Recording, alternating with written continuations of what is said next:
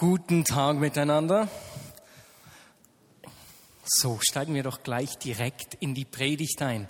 Ich würde gerne da weiterfahren, wo wir letzte Woche aufgehört haben. Liebt ihr es auch einfach so Geschichten, die Menschen mit Gott erleben?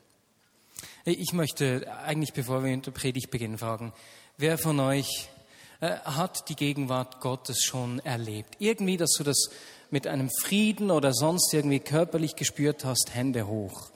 Mal schauen, wie viele das sind.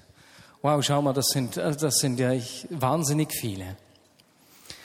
Wenn ich heute spreche über das Thema, die Liebe für dein Haus verzehrt mich, dann geht es um diese Gegenwart. Und etwas, was mich begeistert, mich Marius, ist, dass wir Träger dieser Gegenwart sind. Wir erleben diese Gegenwart nicht einfach, wenn wir am Sonntag in den Gottesdienst kommen und wenn wir beten, Herr, komm, sondern der ist da. Und diese Liebe für dein Haus, über die ich sprechen möchte heute, hat damit zu tun, dass wir diese, diesen Wert äh, der Gegenwart Gottes entdecken, dass wir eine Wertschätzung kriegen für seine Gegenwart. Und wir werden uns die Geschichte von Nehemia anschauen, die wir letztes Mal eigentlich bereits aufgenommen haben, einfach durch die Geschichte gehen und sehen, was diese Gegenwart für eine Auswirkung hatte. Und wir werden da einfach auch einige Gedanken für uns rausnehmen. Nicht in dem Sinne eine Auslegung, sondern einfach zu schauen, was haben diese Menschen da erlebt und was könnte das heute für uns heißen. Nehemia, da haben wir letztes Jahr, letztes Jahr, nein, das war dieses Jahr, letzte Woche, haben wir gesehen, dass der Mann unglaublich viel Gunst hatte. Das ist eine kurze Zusammenfassung jetzt. Der hatte so viel Gunst, dass er Mundschenk des Königs wurde. Mundschenk, ein klasse Job. Du kannst den ganzen Tag essen und trinken, ne? die besten Speisen, die besten Weine. Sowas möchte ich auch mal. Mundschenk, ein Traumjob. Solange das Essen und das Trinken nicht vergiftet war, dann wurde es ein Albtraumjob in dem Sinne. Aber auf jeden Fall hatte dieser Mann einen richtig einflussreichen Job. Mundschenk, haben wir gehört letzte Woche, war der Vertraute eigentlich des Königs. Und er hat nicht nur diesen tollen Job gehabt, sondern als er dann gehört hat, dass es seiner Heimatstadt sehr schlecht geht, da hat das ihn so getroffen, dass er gesagt hat, da muss ich was machen. Und er hat den ganzen Segen, den er hatte, diesen Job, diese Beziehung zu dem einflussreichen Mann, hat er auf die Karte gesetzt, hat er riskiert, hat er eingesetzt nur um den König zu bitten, nach Hause zu gehen und die Mauern wieder aufzubauen, Jerusalem wieder aufbauen zu helfen.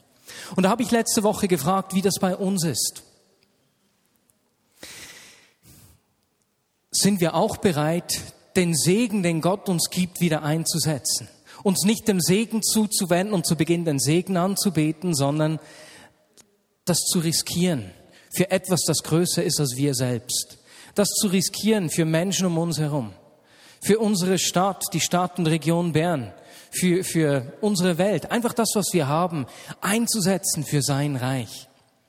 Jetzt, wenn wir die Rückkehrer, die Gemeinschaft der Rückkehrer anschauen, da im Exil bei Nehemia, dann wissen wir, dass die zuerst ihre eigenen Häuser gebaut haben und zuerst ihre eigenen Felder bepflanzt haben. Und wir lesen da beim Propheten Haggai, dass diese Felder dann leer blieben. Dieses Volk hatte nicht wirklich Erfolg in dem Sinne. Haggai 1,9. Ihr habt auf vieles gehofft, doch bekamt ihr nur wenig. Und als ihr das wenig ins Haus brachtet, blies ich es fort. Warum tat ich das? Weil mein Haus in Trümmer liegt, während ihr euch eifrig Häuser baut, spricht der Herr, der Allmächtige. Also ihr, ihr habt euch nicht um meine Sache gekümmert, ihr habt versucht, euch selbst zu versorgen und das hat nicht geklappt. Fällt euch da auch eine Stelle im Neuen Testament ein? Welche Stelle wäre denn das, meine Lieben? Genau, Matthäus 6, 33. Es soll euch zuerst um Gottes Reich und seine Gerechtigkeit gehen, dann wird euch alles Übrige dazugegeben. Also die haben versucht, selbst mit ihrer Arbeit den Boden zu bearbeiten, haben versucht, eine gute Ernte einzubringen, aber es war nicht ihre Leistung, die den Segen gebracht hat, sondern erst als sie sich Gott zugewandt und ihn in den Mittelpunkt gestellt haben, wurde dieser Segen sichtbar. Und genau das haben sie gemacht. Sie haben ihren Fokus geändert. und haben zuerst den Tempel wieder aufgebaut, wie wir letztes Mal gesehen haben. Der Tempel, das war der Ort der Gegenwart Gottes, der einzige Ort der Gegenwart Gottes. Und diese Gegenwart Gottes ist von unschätzbarem Wert. Sie ist die Quelle des Lebens. Seine Gegenwart ist die Quelle des Segens ebenfalls. Und wir haben dann gesehen, wie das Volk versucht hat, nach dem Aufbau des Tempels diese Mauern wieder aufzubauen, die Mauern der Stadt, die der Stadt Schutz gegeben hat. Und wie sie das über Jahre versucht haben und immer hat der Feind über Nacht äh, das Erarbeitete wieder zerstört, so dass diese Mauern einfach nie fertiggestellt worden waren. Und das ging so lange, bis Nehemia kam. Nehemia, was heißt das schon wieder? Der Tröster, oder? Und als der Tröster kam, dauerte der Wiederaufbau der Mauer gerade noch 52 Tage. Wer ist der Tröster für uns? Das ist der Name des Heiligen Geistes. Kann es sein, dass dort, wo der Heilige Geist kommt, diese Schutzmauern in unserem Leben wieder aufbauen will. Nicht trennende Mauern, die uns trennen von Menschen, sondern der Ort, wo der Schutz in unserem Leben wieder aufgebaut wird, so dass wir nicht einfach bestohlen werden können. Sei es, dass uns Friede wieder gestohlen wird. Oder wie wir in der Geschichte von Patricia gehört haben, dass uns dieser Frieden zwischenmenschlich wieder gestohlen werden kann. Und heute möchte ich mit euch anschauen, was so die weiteren Auswirkungen waren, als Nehemia zurückkam. Und wir werden sehen, wie das Volk reagiert hat. Und da ist in diesem Volk einiges geschehen. Das Resultat des Kommen des Trösters ist in dem Sinne unglaublich. Was dort in Jerusalem geschieht, ist ein Aufbruch. Es ist eine Erneuerung. Und wir sehen, dass die Liebe von Nehemia für sein Haus, für das Haus Gottes und für den Dienst am Haus Gottes auf das ganze Volk, auf die Gemeinde der Rückkehrer übergeht. Und diese Liebe, die da entsteht, hat Auswirkungen. Und wir lesen da zuerst im Nehemia 8.1 von einer ersten Auswirkung, die das hatte. Das ganze Volk versammelte sich wie ein Mann auf dem Platz vor dem Wassertor. Sie baten den Schriftgelehrten Ezra, das Gesetzbuch des Mose zu holen, das der Herr Israel gegeben hatte. So diese erste Auswirkung, die mir aufgefallen ist, ist, dass dieses Volk wie ein Mann zusammenstand. Da geschah etwas an Einheit. Und das ist hier nicht selbstverständlich, denn kurz zuvor im Kapitel 5 lesen wir, wie, wie dieses Volk überhaupt nicht in Einheit zusammenstand, sondern wie die Reichen die Armen ausgebeutet haben. Die haben denen die Felder abgeknöpft, die nichts haben, haben ihnen nicht zu essen gegeben, sondern haben sie ausgenommen so weit, dass die sogar ihre eigenen Kinder als Sklaven geben mussten. Und erst als Nehemia da reagiert hat, interveniert hat, haben die Reichen den Armen die Felder zurückgegeben und ihnen die Schulden erlassen. Und sie haben sich entschieden, nicht mehr nur für sich selbst zu schauen. Das war kurz vorher. Und jetzt stehen sie in Einheit da, wie ein Mann. Im Kapitel 6, also zwei Kapitel vorher, sehen wir, wie das Volk teilweise hintenrum übereinander sprach und wie der Feind das zu missbrauchen versucht hat, so dass die Mauer nicht wieder aufgebaut werden kann. Er hat dieses Hintenrumgerede benutzt, um die Arbeit der, des Aufbaus der Mauer zu behindern. Kurz zuvor. Und dieses Hintenrumgerede hört auf und jetzt steht das Volk wie ein Mann vor Gott. Einheit. Eine erste Auswirkung Wir haben in diesem Vers aber bereits auch eine zweite Auswirkung gesehen. Sie stehen nämlich wie ein Mann da und wollen hören, was Gott zu sagen hat. Sie kommen zu Esra und sagen, hey, lies uns aus diesem Gesetzbuch vor. Darauf holt Esra das Gesetzbuch und liest den ganzen Morgen die Gesetze des Mose vor. Da ist ein Interesse daran gewachsen, was Gott zu sagen hat die Liebe für das Haus Gottes, den Ort der Gegenwart Gottes, die Nehemia auszeichnet und antreibt, hat das Volk erfasst. Und so hören sie den ganzen Morgen zu. Und was dann geschieht, lesen wir weiter in den Versen 9 und 10. Und der Statthalter Nehemia, das ist jetzt nachdem sie stundenlang zugehört haben, ne?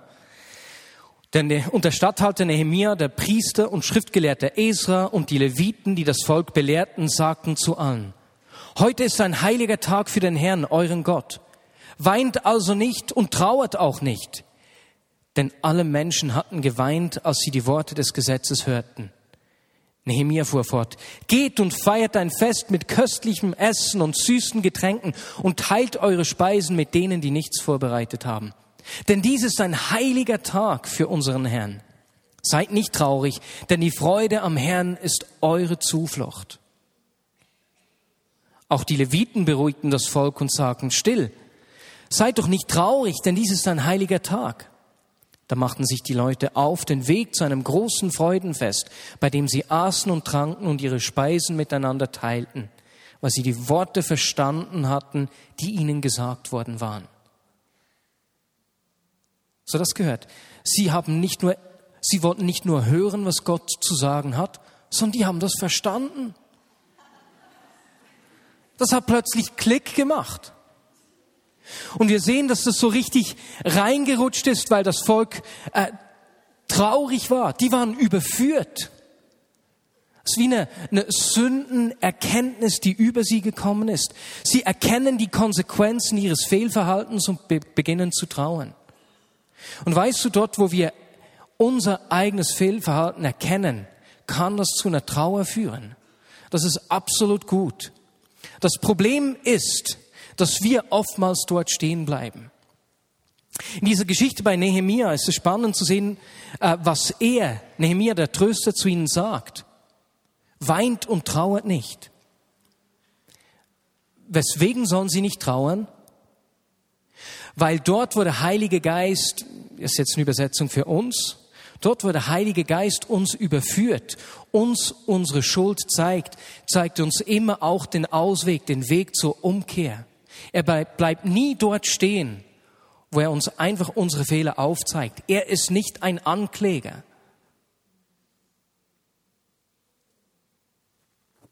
Zu viele Menschen gehen hier dem Widersacher Gottes auf den Leim, der sie einfach an ihre Schuld erinnert und dort stehen bleibt. Du bist unwürdig, du bist unrein. Das ist die Stimme des Anklägers, der nur will, dass wir uns selbst bemitleiden, dass wir dort stehen bleiben und uns um uns selbst drehen. Aber dort, wo Gott uns überführt, zeigt er uns den Weg zur Umkehr, zeigt er uns den Ausweg. Und wir sehen dann im Kapitel 9 und 10 bei Nehemia, wie, wie dieses Überführtsein, diese Sündenerkenntnis bei diesem Volk zur Umkehr führt. Das Volk bekennt Gott die Sünden und sie verpflichten sich Gott neu. Die Liebe zu Gott, die Liebe für seine Gegenwart hat Auswirkungen auf ihre Lebensgestaltung. Gott ist nicht einfach nur so ein Kästchen, ein Teil ihres Lebens, sondern wird zum Mittelpunkt. Nicht einfach ein Kästchen bei einem, äh, wie sagt man, Riesenrad, sondern die Narbe der Mittelpunkt des Seins, der alles andere bestimmt. Und so schwören sie, äh, Nehemiah 10,40, wir werden das Haus unseres Gottes nicht vernachlässigen. Es geschieht Umkehr. Die Liebe von Nehemia für das Haus Gottes und den Dienst am Haus Gottes geht auf das Volk über. Und sie versprechen Gott, ihn ernst zu nehmen und seine Gebote zu halten. Und ich glaube, dass Gott Menschen aus der Vignette Bern und Menschen, die Podcast hören, einladen möchte. Einladen möchte zur Umkehr. Gott möchte dich einladen, in deinem Leben wieder zum Mittelpunkt zu werden. Und er kommt nicht und macht dir einfach Vorwürfe, sondern er kommt, zeigt dir Dinge auf und nimmt, dir, nimmt dich an der Hand und zeigt dir den Weg der Umkehr. Frage mich, was ich zu sagen habe. Und wenn wir wieder zu Nehemia zurückkehren, sehen wir, dass er, als das Volk zu trauen begann, weil sie überführt waren, zu ihnen sagt, freut euch und feiert. Feiert ein Fest und teilt eure Speisen mit denen, die nichts haben. Freut euch, die Freude am Herrn ist eure Zuflucht. Eure Bergfestung, die Gegenwart Gottes, die Freude am Herrn, das ist unser Ort der Sicherheit. Freude ist ein Ausdruck der Gegenwart Gottes. Im Neuen Testament heißt es sogar, im Römer 14, 17, dass das Reich Gottes nicht Essen und Trinken ist, sondern Gerechtigkeit und Friede und Freude im Heiligen Geist. Leute, wir müssen die fröhlichsten Menschen der Welt sein, eigentlich. Ich wünsche mir für uns, dass uns diese Freude erfasst und dass wir dieses Verständnis gewinnen, dass diese Freude am Herrn der Ort der Sicherheit in unserem Leben ist. Ist doch eigentlich cool, ne? Und genau das geschieht da bei Nehemia. Die gehen feiern. Freude kommt. Sie essen und trinken und laden eben die Menschen ein, die nichts hatten, nichts vorbereitet hatten. Und nur wenige Kapitel später sehen wir, dass die Freude die ganze Stadt erfüllt hat und weit herum sicht und hörbar war für alle Menschen um die Stadt herum. Und diese Stadt, die zuvor ziemlich leer war, denn nur die Oberaufseher haben da gewohnt, Jerusalem war, ne, schöne Stadtmauer ist ja toll, aber wenn niemand drin wohnt, etwas überflüssig, diese Stadt begann sich wieder zu füllen. Das Volk erlebt den Segen. Die Felder geben plötzlich wieder Frucht. Nicht wie zuvor, als wir da beim Propheten Haggai gelesen haben, dass die diese Frucht nicht gegeben hatten. Und weißt du was? Dort, wo diese Freude kommt, füllt sich die Stadt. Gott möchte dir die Freude schenken, weil er dein Leben erfüllen möchte mit seiner Gegenwart. Freude. Und im Kapitel 12 lesen wir, wie dieser Segen sichtbar wurde und das Volk die erste Ernte und den Zehnten bringt und der Dienst im Tempel wiederhergestellt wird. Und die Zehnten und Gaben werden in den Lagerraum des Tempels gebracht und dort aufbewahrt und für die Unterstützung der Priester verwendet. Und wir lesen dann im Nehemiah 12, 44, wie das ganze Volk von Juda die Priester und Leviten sehr schätzte, die den Dienst am Tempel versahen. Eine weitere Auswirkung. Das Volk hat den Dienst der Priester und Leviten geschätzt. Sie liebten die Priester und Leviten. Da ist eine Wertschätzung gewachsen für diese Priester und Leviten. Und Leute, das ist ein Punkt, der für mich auch unglaublich wichtig ist, wo ich denke, da müssen wir gewinnen und zulegen. Und ich spreche nicht davon, dass ihr mich mehr wertschätzen müsst als Leiter. Schauen wir im Neuen Testament, wer sind die Priester?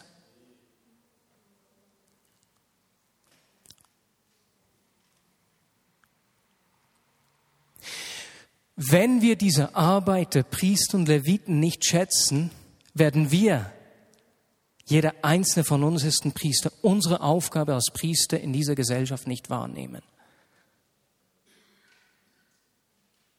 Und dort, wo wir diese Liebe für die Gegenwart Gottes, für das Haus Gottes und den Dienst am Tempel kriegen, werden wir auch eine Wertschätzung für diese Arbeit am Tempel kriegen.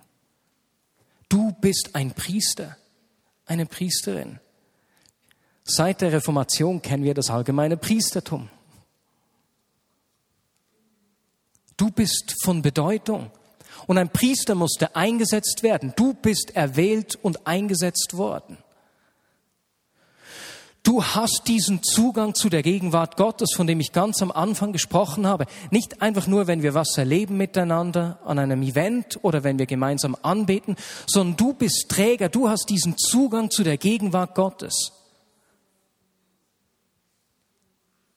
die wir weitergeben und anderen vermitteln sollen. Und was ist das Opfer, das wir bringen? Markus Koswer hat das im Mittagsgottesdienst vorgelesen. Euer Leben soll euer lebendiges Opfer sein. Ich gebe das, was ich bin und was ich habe, damit Menschen um mich herum die Gegenwart Gottes erfahren können. In meinen Notizen, ich bin von diesen Notizen abgewichen, hatte ich hier noch eine, so eine Klammer, diese Wertschätzung für den, für den Priesterdienst, der wichtig ist, die Wertschätzung für, für Leiterschaft, die Gott einsetzt und zu erkennen, dass Gott dich eingesetzt hat als Priester ist von Bedeutung. Hat aber auch mit der Wertschätzung eben für Leiterschaft generell zu tun, die Gott einsetzt in unserem Arbeitsplatz, in der Wirtschaft, in der Politik. Und ich denke, da ist für uns als Priester wichtig, dass wir die Menschen ehren und denen Wertschätzung entgegenbringen, die Gott in unseren Ländern eingesetzt hat als Verantwortliche, als Leiter. Und wenn wir da äh, im 1. Timotheus 2,2 lesen, gibt es eine Stelle da, die mich in diesem Zusammenhang echt, äh, wie soll ich sagen, getroffen hat, die zu mir spricht. Dort sagt der Autor, es ist unsere Aufgabe, mit Bitten, Flehen und Danken für alle Menschen einzutreten, insbesondere für die Regierenden und alle, die eine hohe Stellung einnehmen, damit wir ungestört und in Frieden ein Leben führen können, das Gott in jeder Hinsicht ehrt und das in allen Belangen glaubwürdig ist. Unsere Aufgabe ist es für alle zu bitten, zu flehen und zu danken. Und wenn wir das lesen, ist es gut, uns in Erinnerung zu rufen, dass der Autor da höchstwahrscheinlich unter der Herrschaft von Nero lebte, in Rom. Nero, der Mann, der Christen geschlachtet und verbrannt hat. Also nicht ein Ort der Sicherheit. Nicht an einem Ort, wo es einfach ruhig war und keine Probleme gab. Nein, da kommt diese Aufforderung, bittet, fleht und dankt, besonders für die Regierenden und alle, die eine hohe Stellung einnehmen. Und manchmal sind wir Christen die kritischsten Menschen. Und ich wünsche mir, dass wir nicht bekannt sind für unsere Kritik, sondern dass wir Vorgesetzte, Leiter, Menschen, die Gott eingesetzt hat in unseren Ländern, ehren und respektieren. Und das heißt nicht, dass wir all ihre Meinungen oder Handlungen gutheißen müssen oder ihren Aufforderungen blind folgen müssen, aber dass wir sie ehren, für sie bitten, flehen und danken, damit wir unseren Dienst tun können. Und genau diese Wertschätzung, diese Liebe zu den äh, Leviten und Priestern wächst hier bei Nehemia. Und ich möchte, bevor wir weitergehen zum nächsten Kapitel hier, noch einfach mal kurz zusammenfassen, was da die Auswirkungen dieses Aufbruchs waren in Jerusalem, als Nehemia zurückkam. Erstens, die Gemeinde rückt Gott wieder in den Mittelpunkt. Und daraufhin wird die, die Mauer, der Schutz wiederhergestellt. In das Volk kommt eine Einheit. Sie stehen zu den Armen, sprechen nicht mehr hintereinander, übereinander. Und da geschieht etwas an Einheit, dass sie wie ein Mann vor Gott stehen. Drittens, sie wollen wissen, was Gott zu sagen hat. Viertens, als sie es hören, verstehen sie,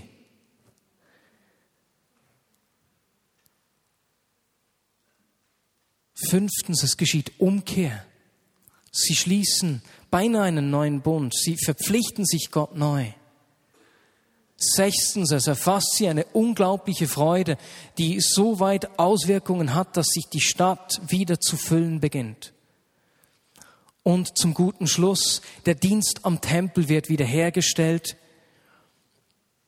und das Volk bringt die Zehnten und die Gaben, also den Segen in den Tempel und freut sich an den Priestern und Leviten. Oder kurz zusammengefasst, sie sehen, dass sie Teil von etwas Größerem sind und diese Liebe von Nehemia zum Haus Gottes und dem Dienst am Haus Gottes erfasst das ganze Volk, die ganze Gemeinde der Rückkehrer. Ist das nicht begeisternd? Wünschen wir uns nicht so einen Aufbruch, der das Gleiche bei uns auch bewirkt? Ist doch sensationell. Und was wir dann lesen im Nehemiah 13, das ist erschütternd. Mit dieser Geschichte möchte ich dann auch schließen. Das Volk erlebt den Segen. Einige Jahre später kehrt Nehemiah wieder an den Hof des Königs zurück. Und was dann geschieht, lesen wir dann in Nehemiah 13, Verse 4 bis 11. Noch bevor das geschah, war der Priester Eliaschib zum Oberaufseher über die Vorratsräume im Haus unseres Gottes ernannt worden. Er war ein Verwandter von Tobia und hatte einen großen Vorratsraum ausräumen lassen, um ihn Tobia zur Verfügung gestellt. Dort wurden zuvor die Speiseopfer, der Weihrauch, die Tempelgeräte und die Zehnten von Korn, neuem Wein und Öl aufbewahrt, die den Leviten, Sängern und Torhütern zustanden und auch die Abgaben für die Priester. Ich selbst hielt mich bei diesen Vorkommnissen nicht in Jerusalem auf, denn ich war im 32. Jahr der Regierung von König Artaxerxes von Babylon zum König zurückgekehrt. Später erbat ich mir dann die Erlaubnis, wieder nach Jerusalem zu reisen.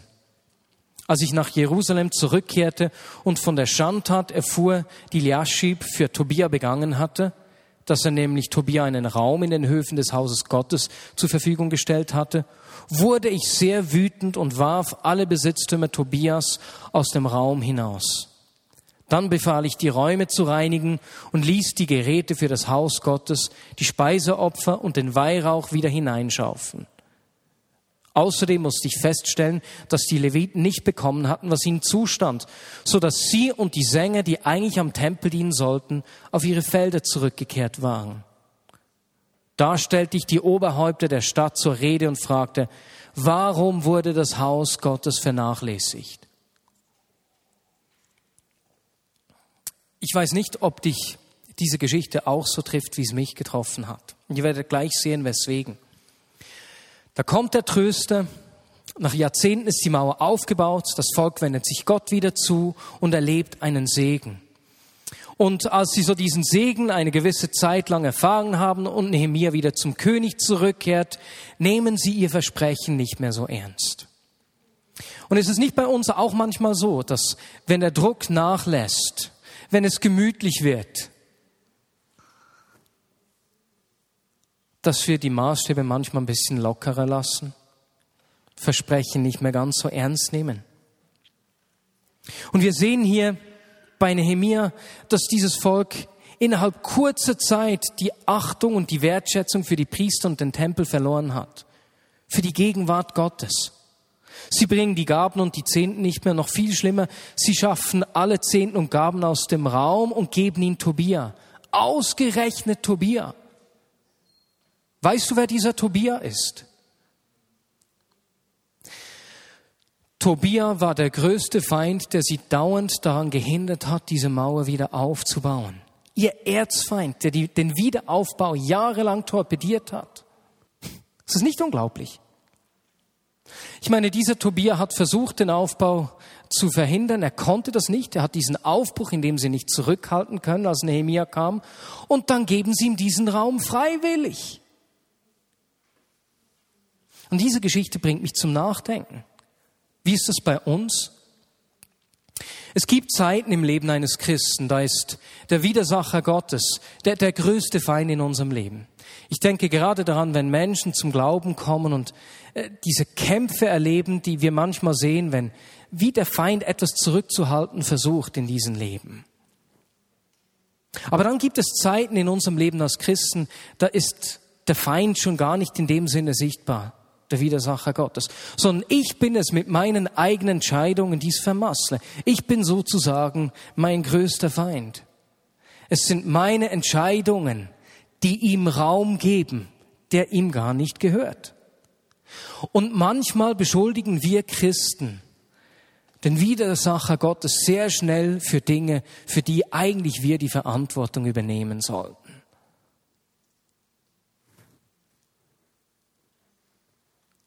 Und weil wir ihm diese Dinge schnell mal in die Schuhe schieben, geben wir ihm eigentlich viel mehr Ehre, als ihm gebührt.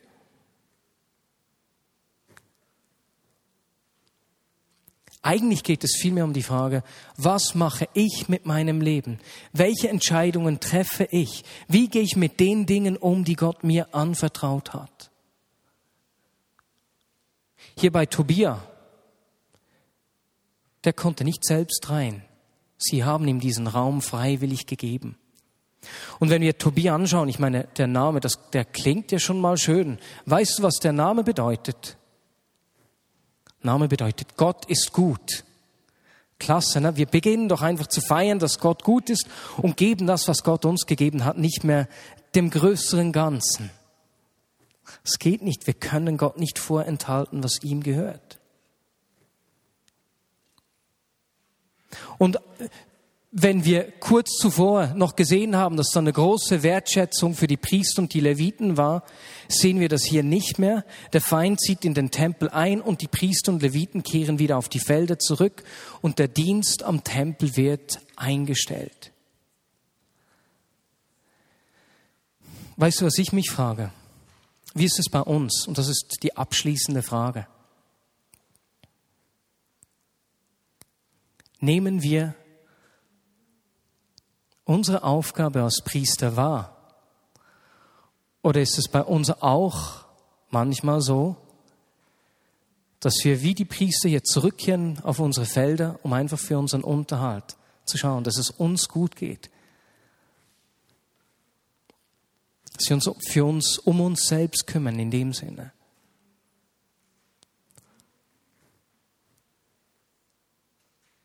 Weil wir den Wert der Gegenwart Gottes nicht sehen oder unterschätzen. Das kann nicht sein. Und Nehemiah kommt zurück, hat einen Wutanfall, wirft Tobia raus, alle seine Besitztümer aus diesem Raum und stellt den Dienst wieder her. Leute, wir haben ein riesiges Vorrecht. Diese Gegenwart, die so unglaubliche Auswirkungen hat. Wir haben diesen Zugang, nicht nur am Sonntag im Gottesdienst. Nicht nur, wenn wir eine Anbetungsszene einlegen oder die Bibel öffnen. Du bist Träger dieser Gegenwart Gottes. Du bist bevollmächtigt, an diesem heiligen Ort, an diesem heiligen Ort zu leben. Und die Kraft dieser Gegenwart in deinem Leben für Menschen sichtbar zu machen. Lass uns einen Moment ruhig sein und dann möchte ich beten. Jesus, wenn ich sehe, wie in dieser Geschichte bei Nehemia die Liebe zu deinem Haus und dem Dienst an deinem Haus auf das ganze Volk übergegangen ist, dann begeistert mich das. Jesus, ich bitte dich für eine Liebe zu deiner Gegenwart. Für uns. Jesus, ich bitte dich für einen Aufbruch, der diese Einheit schafft, der Umkehr bringt, der Freude weckt und die Stadt sich wieder füllen lässt ein Aufbruch, der diesen Dienst wiederherstellt. Jesus, wir Christen, Menschen, die dir nachfolgen.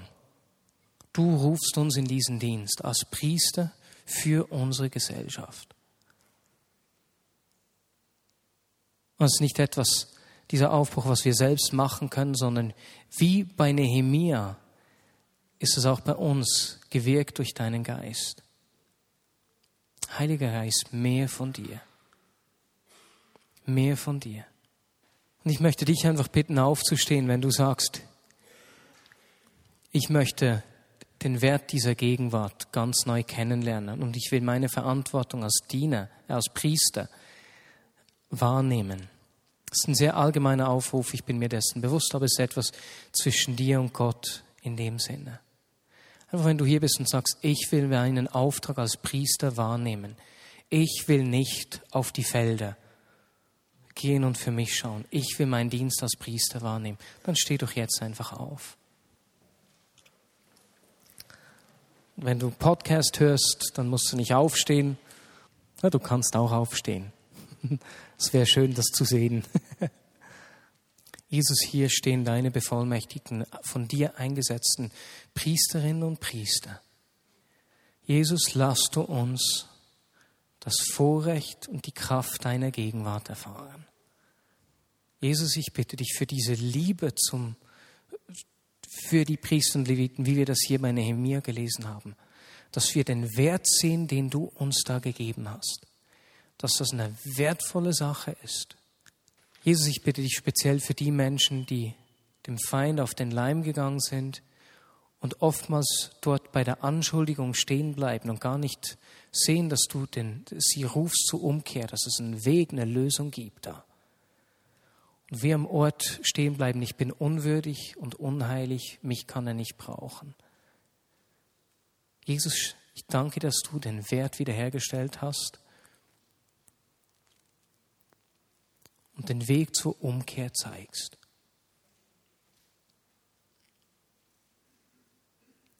Und Jesus, für alle, die aufgestanden sind, bitte ich dich, dass du ihnen in dieser Woche, in den kommenden zwei Wochen, beginnt schon in dieser Woche, A, dass du sie im Alltag die Kraft deiner Gegenwart erleben lässt, erfahren lässt und ihnen Situationen aufzeigst, in denen du sie in dieser priesterlichen Funktion brauchen wirst zum Segen für die Menschen um sie herum.